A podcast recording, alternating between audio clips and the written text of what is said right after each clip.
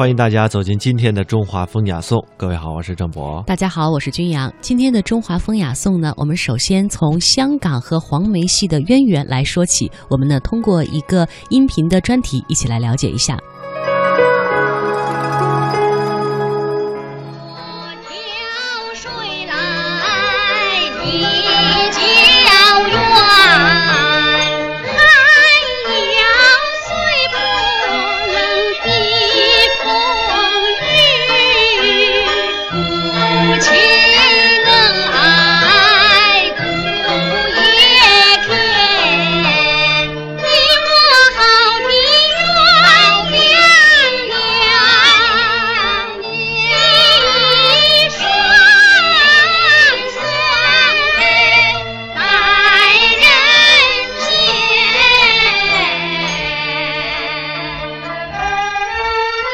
您现在听到的是两段珍贵的录音资料的混音，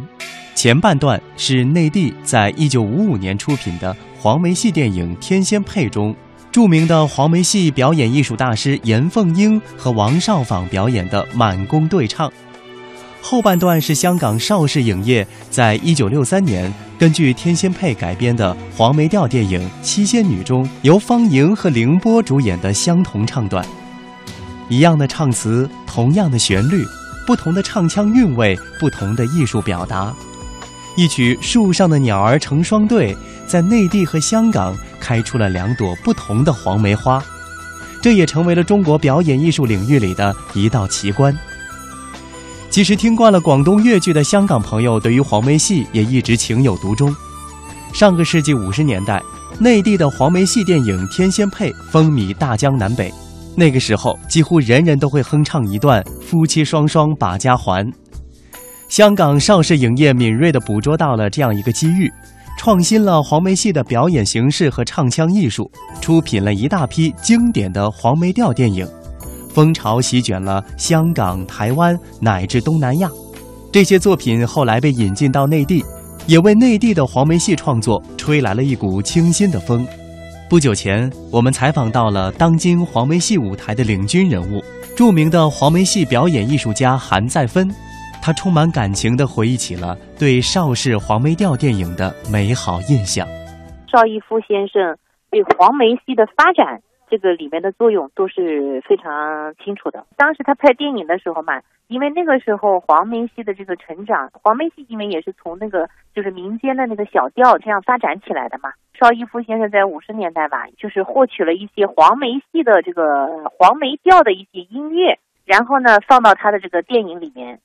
然后他所唱的那元素嘛，都是黄梅调。表演形式上面来讲呢，我觉得呢，他可能就是。呃，更宽泛一点，就是接受了传统的戏曲那样的一类程式化的表演，揉到了电影里面。因为，呃，邵逸夫先生拍的这个黄梅调的电影吧，好像在那个当时在东南亚一带非常的风靡。这种风靡呢，也会影响到我们这边的黄梅戏的这个发展嘛，就是它是相互促进、相互推动的这个作用。从艺术的角度来讲，它肯定都是互相借鉴、互相影响的这么一种状态。因为我想，当邵氏看到我们这边的黄梅黄梅戏电影，一定会去从这里面获取他所需要的。然后经过嗯他们这样的一些这个艺术家的再创造，他可能揉进了更多的时尚的元素啊，他把黄梅戏的曲调啊呃解构的更通俗，然后呢。呃，适应于东南亚那一带人们的这种欣赏口味儿，对吧？原来我们早期的黄梅戏也是黄梅调，然后呢，后来就是慢慢发展的，就发展成了一个这样的戏剧。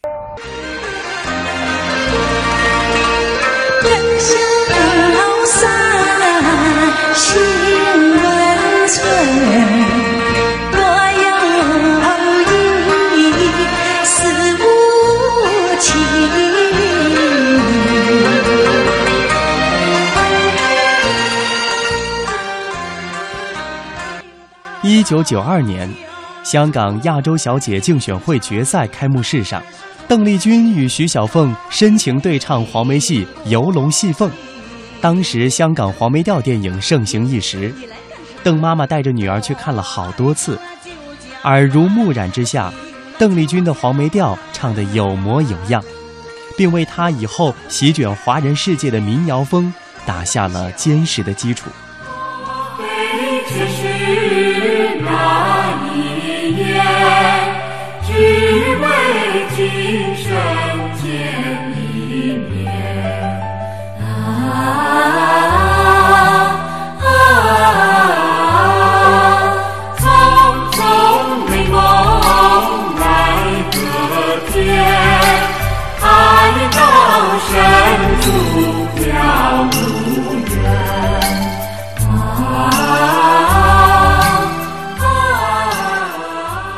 上个世纪九十年代，台湾传媒机构出品的五十集大型神话剧《新白娘子传奇》轰动全国，长演不衰。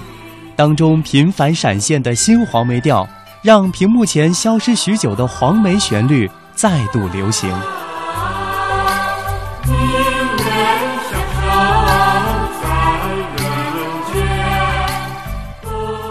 今天，在黄梅戏的故乡。也在谋求着一场变革。当内地的黄梅戏再一次走进诞生过《梁山伯与祝英台》《三笑》《红楼梦》等黄梅调名剧的香港，又会怀有一种怎样的自信呢？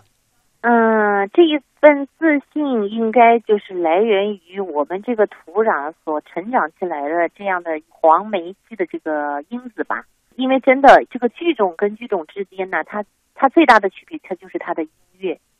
它的这种音乐性，嗯，赋予它的这个开发的这个空间呢，是相当的大，相当大。你看那个黄梅戏的这种传唱度啊，跟其他剧种相比较来讲呢，它传播的这个广度，嗯，应该讲是最棒最棒的一个剧种，而且它是属于那种朗朗上口，非常易于传唱。你像那个邓丽君，对吧？早期邓丽君第一首唱的就是这个黄梅调。然后获奖，然后你再看看，再听听那个邓丽君后面的所有的这些，她她所唱的流行歌曲，我觉得它里面的很多的因素都没有离开这个黄梅调的这个元素。我觉得在里面，我总是能够在她的那个音乐的音域里面，能够体会到我们黄梅地的那个很多东西。我觉得这个特别美好，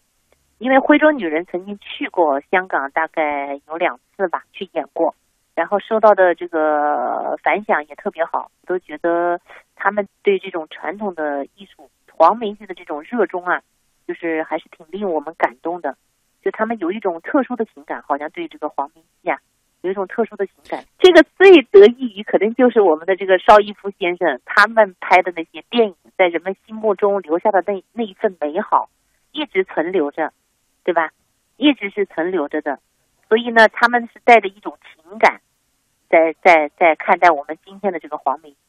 那我想，我们今天的黄梅戏去了香港以后，嗯，也能让我们感觉到，他们对我们今天的这个黄梅戏，应该讲也还是很满意的。